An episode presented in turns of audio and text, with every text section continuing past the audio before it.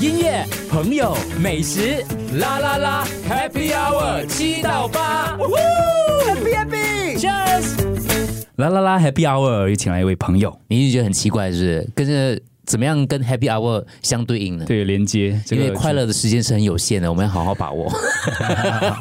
人生就是这样子吧。对对对，因为它的这个主题，然后哎，Happy Hour，对它其实也算是某种程度的 Happy，嗯对，我们在那个拉拉新闻当中有讲过这个《新民日报》这篇报道，然后讲了之后，我就跟哎 Andrew 讲，哎，又又来聊天一下嘞，一定很、嗯一定很有趣。因为我看到《新民报》的时候，他只讲了一个故事，可是你看上去他的网站里面有很多很多个故事在里头。一千零一夜，好，欢迎海翔，海翔你好，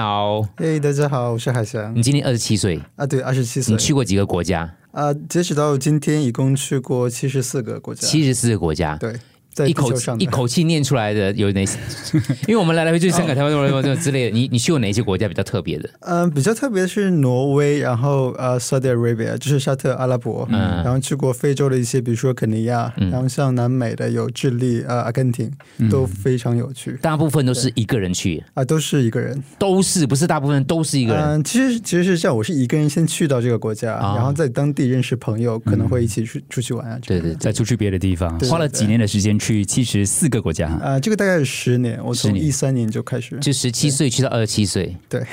所以现在回来了，要回来了。不再不要不要再去 了吗？呃，还还会还会继续还会继续，只是十年它是个 benchmark，啊，做一下 OK 总结。就这十年应该是很有意义的十年。是因为他不只是去游玩，对你们还有一个是任 务，你们先想一下，你们十七岁到二十七岁那十年，你们干了什么东西的？ 荒废了 吗？我想在这做什么了？可是十七岁的时候还在念书嘛，啊，对，那个时候还在读高中啊，高中对，这十年都没有工作吗？还是在旅游？啊，十年有在大部分时间在求学了，然后之后也有工作，大概两到三年时间。嗯，这十年去了那么多七十四个国家，主要是因为你有一项计划是你自己展开的，对，那个名称叫啊，一千零一夜“一千零一夜什么计划？你要做什么？啊，这个计划就是我想用我人生的一千零一个晚上，然后去采访一千零一个这个地球上不同的人类，嗯啊，关于他们一千零一个呃的死亡之前的就死前的愿望。”。嗯嗯，那临当然临跟走之前的愿望。对要啊跟对听众介绍一下为什么你会有这样的一个开始这样的一个计划吧。啊、对，因为我是在大概十十五岁、十六岁的时候，然后有我一个高中非常好的朋友，但他呃被诊断为白血病，而且有另外一种特别罕见的疾病，嗯我甚至不呃就没有办法 pro- pronounce 那个全名，嗯，就非常罕见，所以你就可以看到一个很健康的人，你的朋友，你认识的人，一天一天的没有办法自己照顾自己，嗯他的身体一天天萎缩下去，他也没有办法，最后丧失掉语言，丧失掉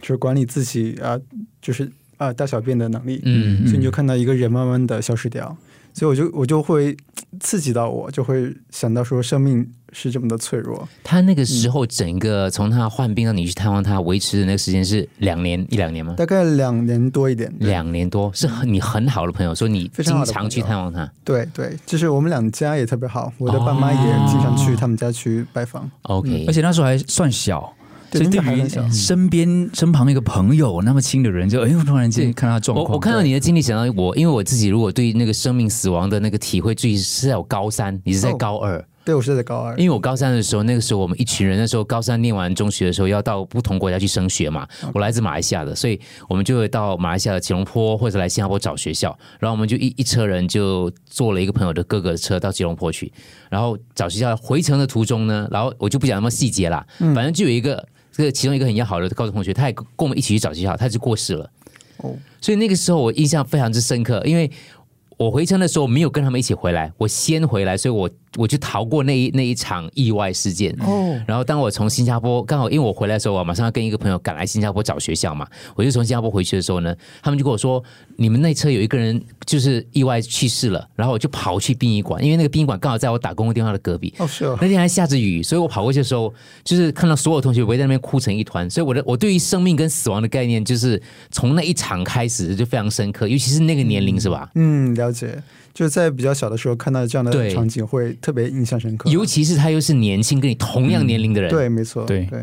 当然，如果是亲人、家人，我们也是会受到影响。会可是那个不朋一样友又不一样，因为他的对年纪的关系，对你会觉得死亡是很老以后的事情。比如说我们的公公婆婆那个时候也是也是过世啊，可是他没有一个年轻的，特别是你们两家人，你又跟他那么友好的关系。对对，没错。所以你是在那个好朋友过世了之后多久就开始想到这个计划，还是是什么样让你突然看到什么东西，突然想到这个一千零一夜的计划计划呢？嗯，应该是这个事件是嗯造成我想要做《一千零一夜》计划的最大的原因啦。嗯然后之后我也是想在高中之后有个 gap year，、我嗯可以不要那么早去读大学，去各国去玩一玩，开开阔一下眼界。所以刚好这两个事情放在一起，我就想到这个《一千零一夜》计划，刚好可以让我达到同时明呃白。两个目标，可是在所以你就开始做你。去之前，你应该就是一个非常独立的人嘛，到处去走走逛啊逛，因为嗯十几岁要去对第一次出远门嘛，还对是你爸妈没有反对吗？那个时候你爸嗯、之前我其实从小就是比较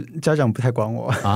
就是因为我爸爸很小就去加拿大，啊嗯然后我妈妈也有自己的 business 要做，所以都是我一个人，嗯啊、所以从小就比较独立了。个性就比较独立了。对我因为我记得印象很深刻，我们有一个听众，他有一个儿子，那时候十八岁，要去西伯利亚火车旅游之类的。哦，他爸妈打电话叫我阻止他，不要阻止啊，让他去啊。让他去 吧。没有。后来我跟他商量，怎样怎样一起说服他爸妈去，他就去回来了。哦嗯对对对，没有，因为父母如果不要让放手十会担心啊对十几岁有点担心啊。嗯但是，一千零一夜到底做了什么东西？那个过程当中遇到哪一些故事呢？其实当然不止一千零一个人，你遇到，你应该遇到四五千人，甚至是对，很多对非常多。嗯对，可是他完成了一千零一夜，然后其实还有很多很多被拒绝跟失望的故事，等一下回来继续请海翔跟我们分享。音乐、朋友、美食，啦啦啦，Happy Hour 七到八，Happy Happy，Cheers。